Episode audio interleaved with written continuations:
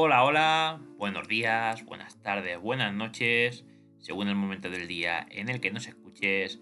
Bienvenidos a este podcast, bienvenidos a Soy Cristiano.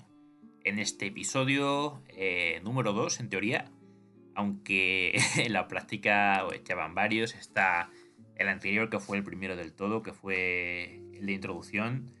Antes tal vez habéis escuchado algunos que subí algunos episodios, luego lo borré porque quería como comenzar de nuevo con este podcast, este podcast cristiano. Eh, y bueno, eh, aquí estamos. Este ya sí es, aunque sea el episodio número 2, pero el primero fue la presentación. Aquí ya es cuando entramos en materia y cuando vamos a empezar a ver eh, cosillas. Em, ya sabéis que me dedico a hacer también otros podcasts de muchos, de muchos temas. ya he arrancado con los deportivos, ya he arrancado con uno también de filosofía y este me ha costado la verdad un poco arrancar porque no sabía por dónde empezar, ¿no? Y, pero bueno, ya eh, lo he tenido bastante claro. Eh, voy a empezar haciendo una reseña del libro de Mero Cristianismo de C.S. Lewis, el mismo autor que escribió también las crónicas de Narnia. Y yo creo que mm, para el que quiera conocer eh, lo que es esta lo que es el cristianismo es un libro pues de 10 para comenzar para guiarte también a la hora de leer la Biblia, de eh, aprender las cosas que son necesarias aprender.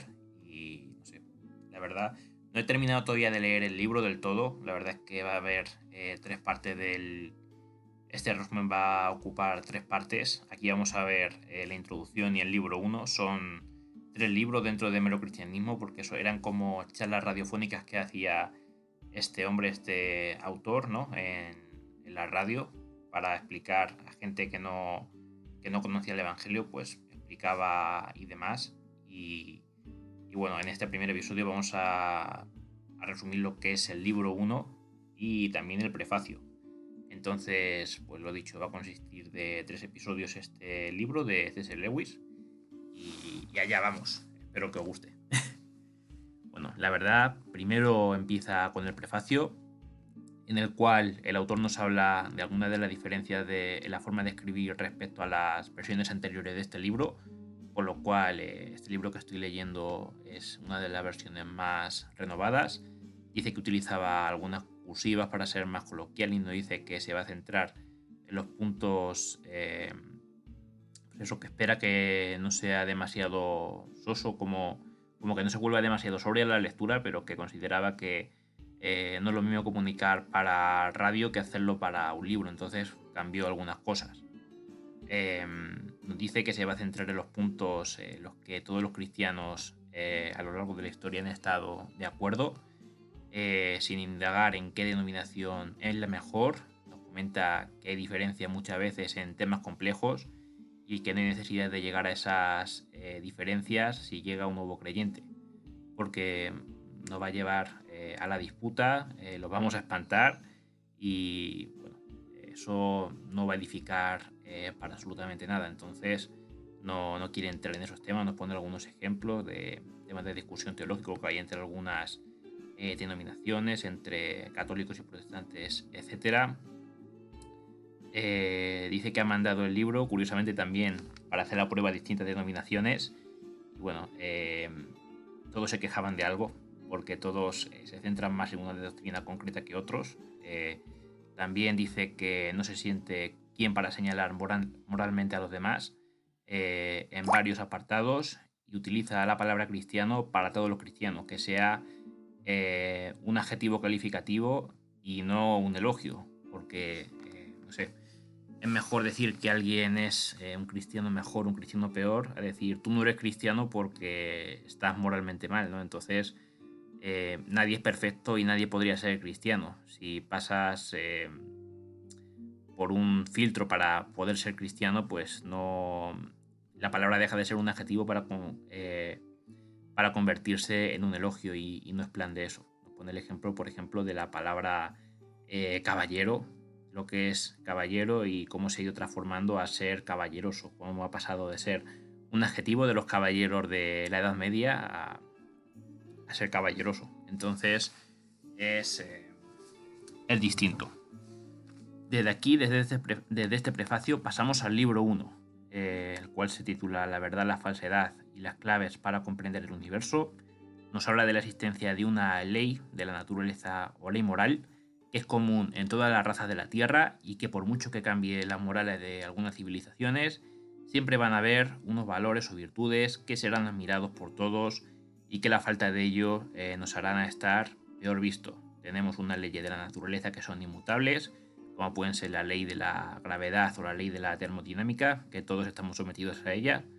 Eh, si nos tropezamos nos vamos a caer al suelo, ¿no? Eh, pero luego hay solamente una ley, que es la ley moral, que esa es la que tenemos capacidad de, desobedecer y de hecho en mayor o menor medida pues todos erramos en esa, en esa ley moral. De hecho la mejor prueba de, que esta ley moral existe es que nos ponemos excusa para no... Cuando no la cumplimos, ¿no? Nos ponemos una excusa del por qué no la hemos cumplido.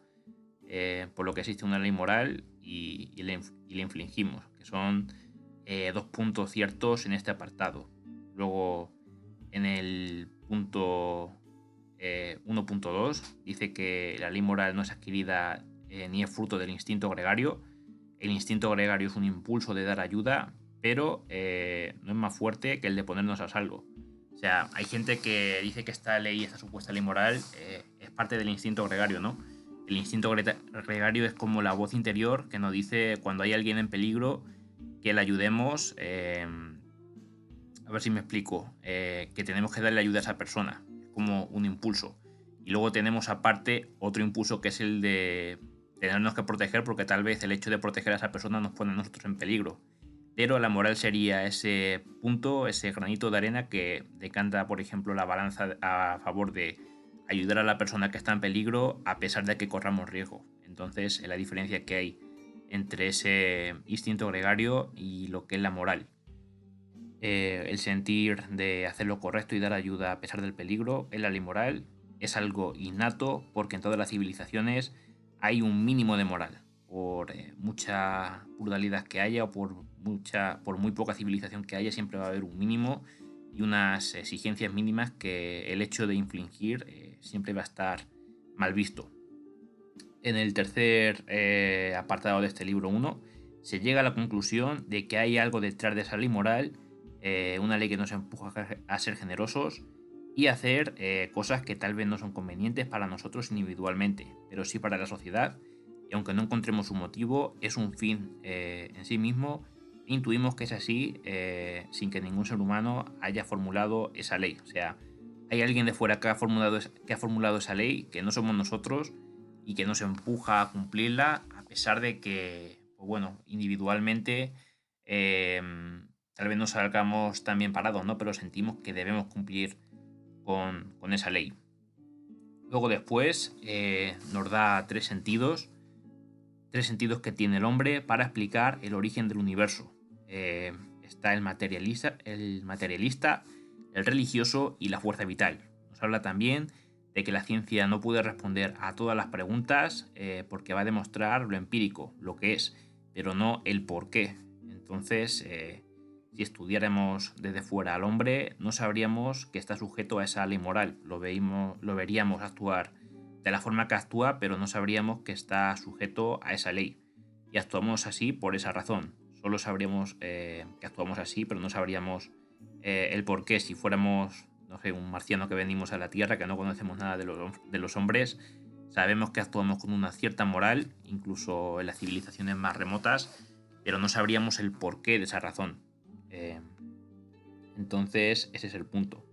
Del mismo modo que el universo eh, solo sabemos cómo actúa y las leyes a las que está sujeta la ciencia, las leyes que hemos dicho antes, la gravedad, la termodinámica, etcétera, miles, pero eh, no es el propósito que hay eh, no se sabe el propósito que, hay detrás, eso no nos lo revela la ciencia. Tal vez con lo de las miles me pasa un poco, pero quiero decir que hay muchas.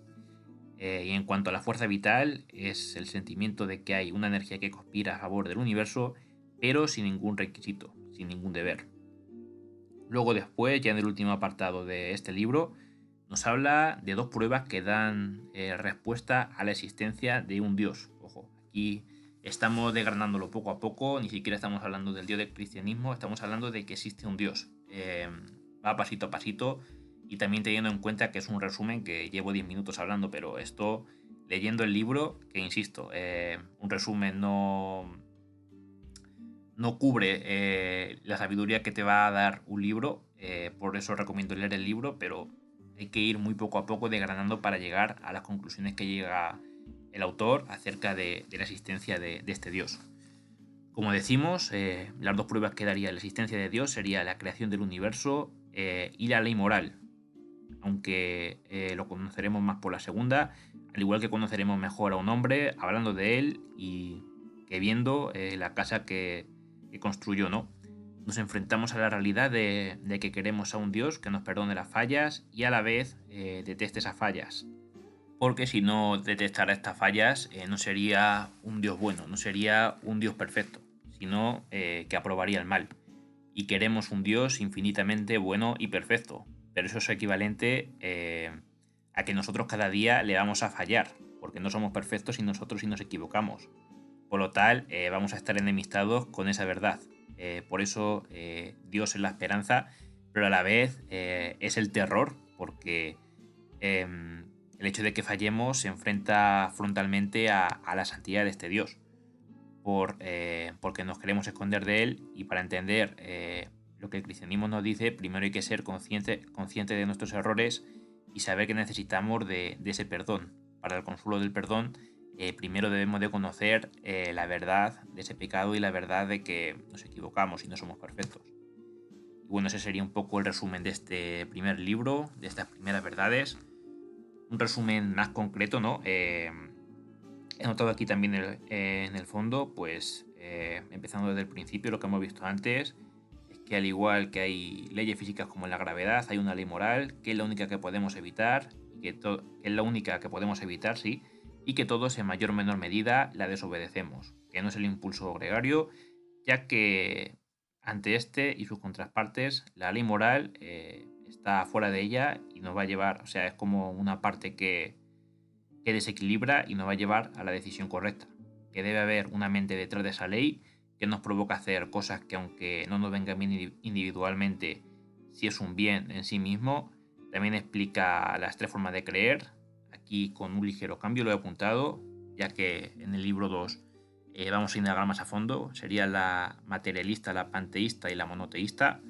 Con definición de lo bueno y lo malo, eh, llegamos a la conclusión de que la ciencia no da todas las respuestas en cuanto al porqué de las cosas, dice el qué, pero no el porqué eh, porque explica las cosas, pero lo dicho, no del por qué. Y bueno, el hecho de que haya un universo que es eh, la creación, la obra y una ley moral nos da pie a pensar que hay una mente creadora de este universo y somos creación imagen y semejanza de esa mente, por lo que nos incita eh, esa ley moral. también lo importante es darse cuenta que si ese Dios es santo y perfecto, por lo que hemos dicho antes, implica que los errores que cometemos en nuestro día a día le, fallamos constantemente y necesitamos de su perdón. Para el consuelo de ese perdón debemos conocer la verdad del pecado, la verdad de que a veces cometemos errores. Y, ahí sí, ese ha sido el resumen del resumen. Es un libro que a mí la verdad, eh, lo que llevo leído que ya voy, llevo más de la mitad, así que me queda todavía un poco. Pero lo he visto un libro muy muy interesante y he decidido de que sea el libro que abra eh, el podcast porque yo creo que es la forma de conocer, eh, una, buena, una forma muy buena de conocer lo que es el cristianismo eh, desde cero. Y cuando digo cero, estoy hablando de deducir que hay un Dios sin primero que sea necesariamente el Dios cristiano y luego ya yendo indagando más aún hasta llegar a ese Dios y ya lo que va al cristianismo y, y a la Biblia, pero desde muy cero, desde muy básico y no sé, es un libro que me parece muy muy interesante, insisto. Eh, recomiendo leerlo porque un resumen está muy bien, pero eh, a veces en el libro se dan detalles que no alcanza hacerlo en un resumen, ¿no? Si no tendría que leer el libro entero y probablemente me quitarían el canal por copyright. Entonces, pues eso es lo que, lo que ha sido el primer episodio. espero que disfruten muchísimo, que lo hayan disfrutado, tanto al menos como yo al realizarlo. Y nada, Espero que tenga muy buen día, que Dios lo bendiga y aquí dejo un mensaje para que se puedan suscribir a eh, y demás redes sociales. Si te ha gustado este espacio, dale a me gusta, suscríbete y compártelo con tus amigos. Eso me ayudaría mucho. Y si estás en YouTube y puedes dar a la campanita, mejor que mejor. En la descripción te adjunto mis redes sociales y mi cuenta de Linktree. En ella podrás acceder a todos mis proyectos. Buen día, gente. Hasta la próxima.